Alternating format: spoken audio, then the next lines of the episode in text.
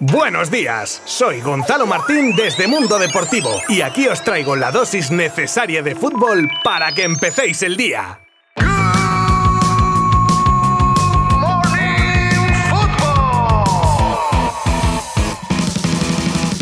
Muy buenas a todos, martes 5 de abril de 2022. San Vicente Ferrer, Santa Irene, San Geraldo Abad.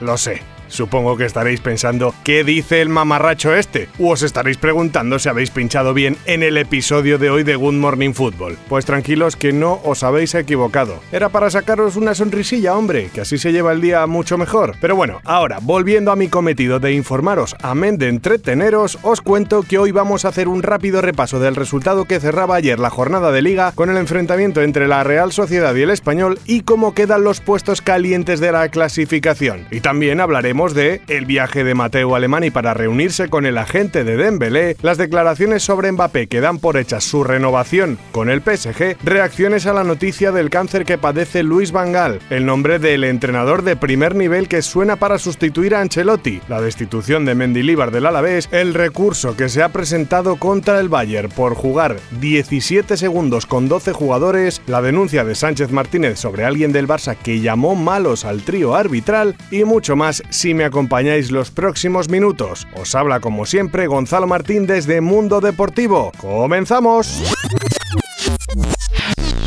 Venga, lo prometido es deuda y os cuento que con la victoria ayer de la Real Sociedad ante el Español gracias al gol de Isaac de penalti en el minuto 95, la clasificación de la Liga Santander queda de la siguiente manera. Real Madrid líder con 69 puntos, le siguen en este orden y con 57 puntos Fútbol Club Barcelona, Atlético de Madrid y Sevilla. Quinto el Betis con 53, Real Sociedad sexta con 51 y Villarreal en séptimo lugar con 45 puntos. La zona media de la tabla la continúan Atlético Valencia, Osasuna, Celta, Español, Rayo, Getafe, Elche, Granada y Cádiz. Y en puestos de descenso tenemos ante penúltimo al Mallorca con 26 puntos y al Levante y Alavés en las últimas posiciones, ambos con 22.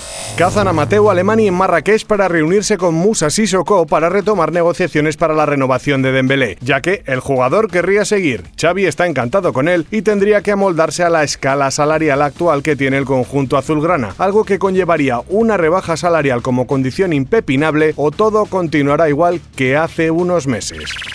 Cuando todo parece indicar que el fichaje de Mbappé por el Real Madrid es cuestión simplemente de hacerse oficial en el momento adecuado, y con esa tranquilidad además se vive desde el Real Madrid convencido de ello, nos llega una última hora con las declaraciones a RMC Sport del periodista Daniel Herriolo, diciendo todo lo contrario, y es tajante en sus declaraciones asegurando que Mbappé firmará su renovación con el PSG y lo anunciará en mayo. Esto acompañado a las declaraciones del delantero al término del último partido de liga, donde dijo textualmente que si puedo quedarme? Claro, invita al optimismo de la parroquia parisina. Aún así, como os digo, desde Madrid se ve todo entendiendo que el jugador debe mantener este discurso y no dan importancia a las palabras de Riola. La noticia sobre el cáncer de próstata que padece Luis Vangal ha caído como un jarro de agua fría y en Can Barça no ha sido una excepción. Especial impacto en Xavi, siempre agradecido al neerlandés por haberle hecho debutar con el primer equipo del Barça allá por 1998. El de Tarrasa ha querido tener un detalle con Vangal invitándolo a un partido del equipo azulgrana antes del final de la presente temporada para que reciba el cariño de la afición. Y parece que el exentrenador del Barça habría aceptado la invitación, aunque aún no se sabe a qué partido asistirá. Así que, Luis, en este caso concreto yo modifico tu mítica frase por un nunca negativo, siempre positivo. Nuestro ánimo desde Good Morning Football. Casualidades de la vida o no, con el encuentro de Champions de mañana entre Chelsea y Real Madrid, nos llega desde Inglaterra, concretamente desde The Telegraph, que el actual entrenador del equipo inglés estaría muy bien posicionado en la lista de posibles sustitutos de Ancelotti en el banquillo merengue de cara a la próxima temporada. Un descalabro en Champions o incluso una liga ganada con sufrimiento si pinchase mucho el equipo blanco podría provocar una salida del italiano y con la situación tan delicada del club inglés por las sanciones, Tuchel y otros jugadores podrían verse en la tesitura de abandonar el equipo y ahí podría estar la oportunidad del Madrid para hacerse con los servicios del míster alemán. Revisando el acta del partido entre Barça y Sevilla, podemos encontrar en las incidencias algo curioso, y es que Sánchez Martínez advierte que alguien con un chándal del Barcelona les dijo qué malos sois. Lamentablemente no se ha podido identificar a quien dijo eso, por suerte para él, que se irá de rositas.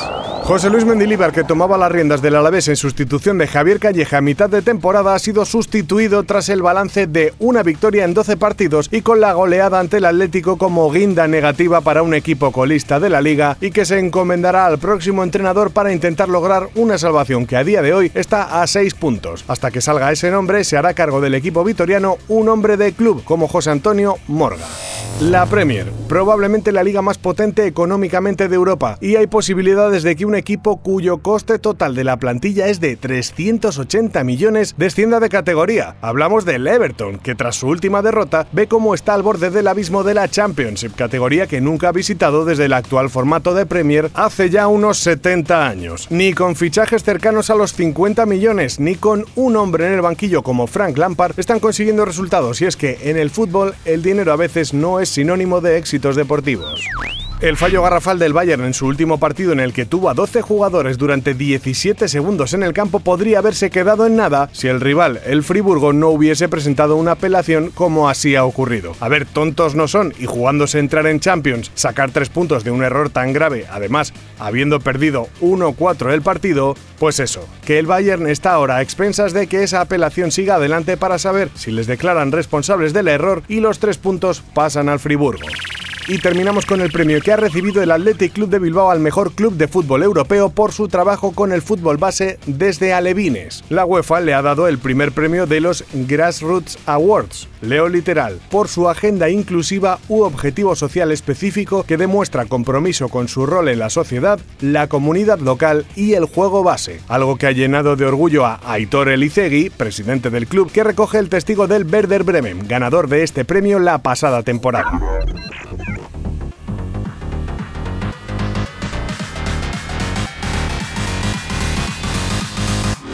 Un placer haber compartido un día más con vosotros un nuevo episodio de Good Morning Football, pero hemos llegado al final. Mañana tendremos, eso sí, resumen de todo lo ocurrido en la jornada de Champions de hoy con un ojo puesto en el City Atlético de Madrid y lo podréis seguir como siempre desde nuestra web y redes sociales. Y por supuesto un montón de noticias frescas que no van a faltar. Nos escuchamos mañana. Abrazo virtual. Adiós.